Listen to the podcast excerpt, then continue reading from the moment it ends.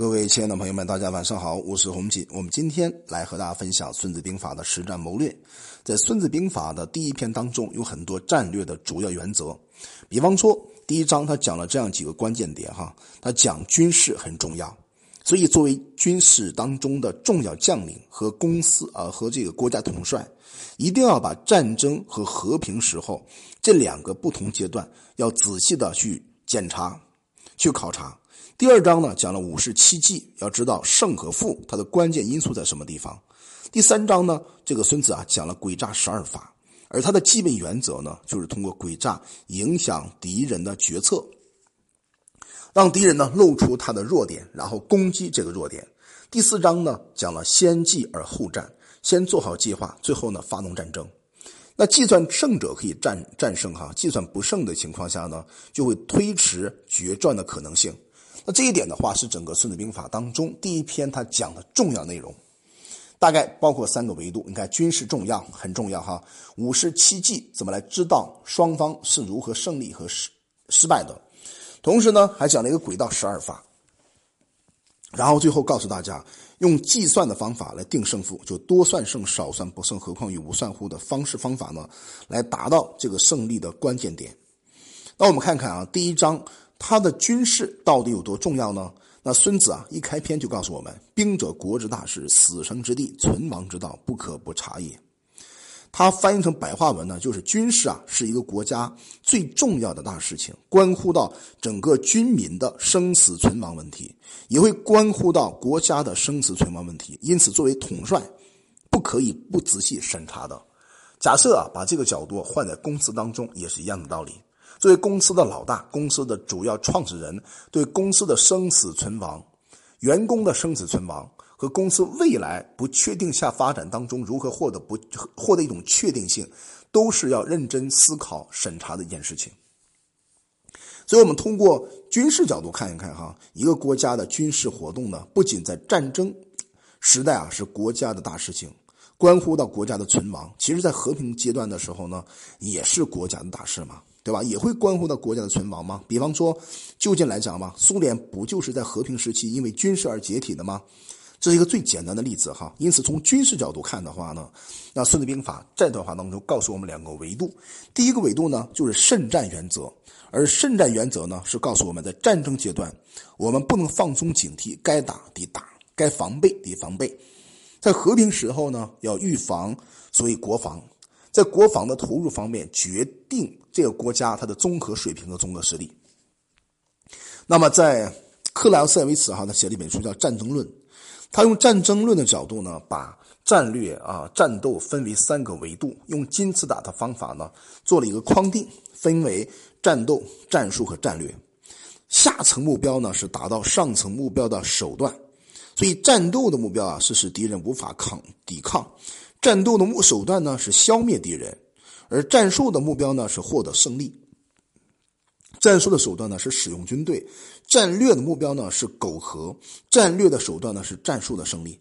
因为战斗的手段是消灭敌人，就关系到军民的生死和国家的存亡，所以战争呢是国家当中很重要的事情。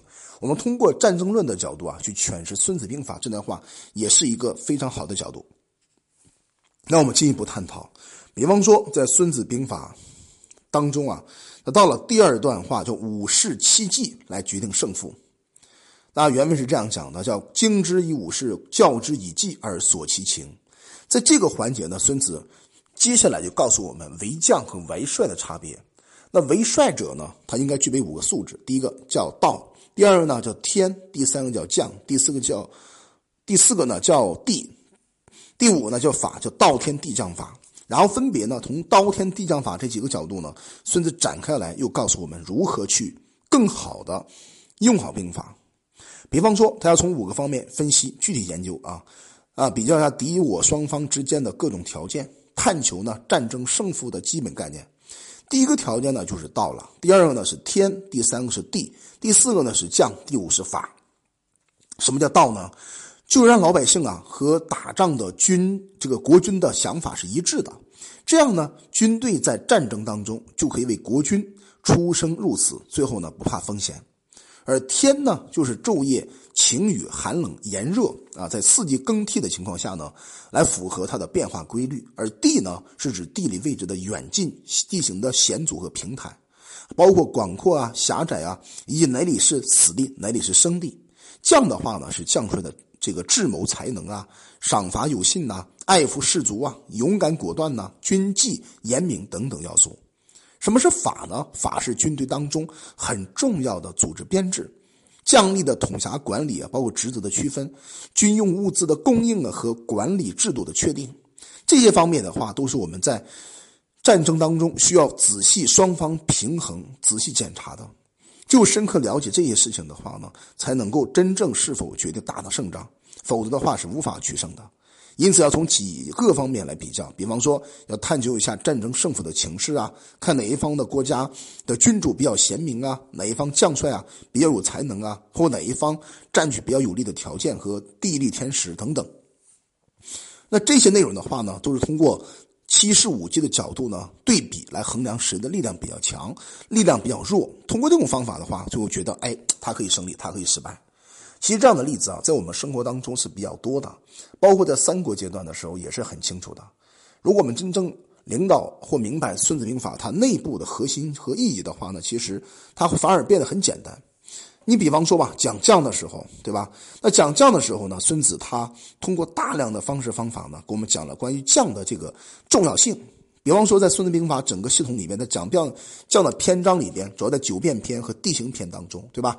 九变篇呢，论述了将有必死、必生、必速、廉洁、爱民五种危机。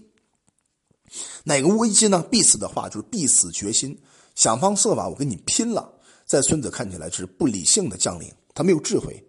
必生呢，就是想方设法在战争当中获得生存的机会，对吧？想要逃生，这种情况下，将领也是没有办法取得胜利的。然后愤怒，愤怒的话就是愤怒，愤怒的去参与这场战斗，最后呢也是不容易获得胜利的。廉洁，什么叫廉洁呢？就是不懂得和士卒共同分润、共同分利，没有办法激起士卒跟他共同做事的这种意愿。最后是爱民。当然，打仗爱民是正确的哈，让老百姓拥护你。可是呢，如果你把爱民当做一种包袱来背着去作战，那就成为一个非常大的麻烦。比方说刘备和曹操作战的时候，他作战呢，竟然可以把一个城市的老百姓全部带走，让老百姓跟着军队走。那这样我们试想一下，能够胜利吗？哎，几乎是不可能胜利的嘛，对吧？你看讲法的角度呢，有在《孙子兵法》里面行军篇呐、军事篇呐、兵事篇呐。作战篇、九地篇当中啊，大量的论述了关于法的重要性。比方说，在军行篇当中，论述了度、量、数和称，还有胜这五者的关系。数呢是兵力的大小，在七计当中啊是兵重孰强，就谁的兵比较强烈。在兵师篇呢，也论述了纷纷云云，斗乱而不可乱也；混混沌沌，行远而不可败也。就是七计当中的士卒熟练也很重要。我们进一步探讨，在作战篇第二篇当中，也论述了说，车战啊得胜十成以上，赏其先得者而更其旌旗。在九地篇第十一篇当中，讲述了是无法之赏，悬无政之令，犯三军之众，若是一人。这些话里边都是告诉我们赏罚书门的重要性啊。那我们今天呢，如果要把《孙子兵法》的五式七计的模式和战争论当中的五个要素啊。去比较的话，哈，你会发现呢，他们是通过一个事物的不同角度啊，给我们分析出来了。那在管理学上面呢，也有类似于武士的分析方法。比方说，哈佛大学非常著名的一个教授啊，叫迈克尔波特，他写的战这个竞争优势和竞争战略当中，他发明的武力模型，就来分析自己对手还有环境的整体影响的。竞争战略之父迈克尔波特提出了武力模型呢？他认为行业当中存在着决定竞争规模和程度的五种力量，这五种力量能综合起来，会影响产业的整个吸引力，还有现有企业的竞争的战略决策。哪五种力量呢？分别是同行业当中现有竞争的竞争能力；第二个呢，现潜在的竞争者进入的能力；第三点的话是替代品的替代能力。第四点的话，就是供应商的讨价还价能力；最后一个是购买者的讨价还价能力。这五种力量哈，同时影响企业当中重点的发展。比方说，同行业竞争的竞争力比较小的时候呢，那么你在这个领域啊受到的挑战就很少，可以获得很大的市场份额。当一个企业打算进入一个新的领域时呢，也可以透过武力模型分析自己的是否能够足够的拥有这样的把握。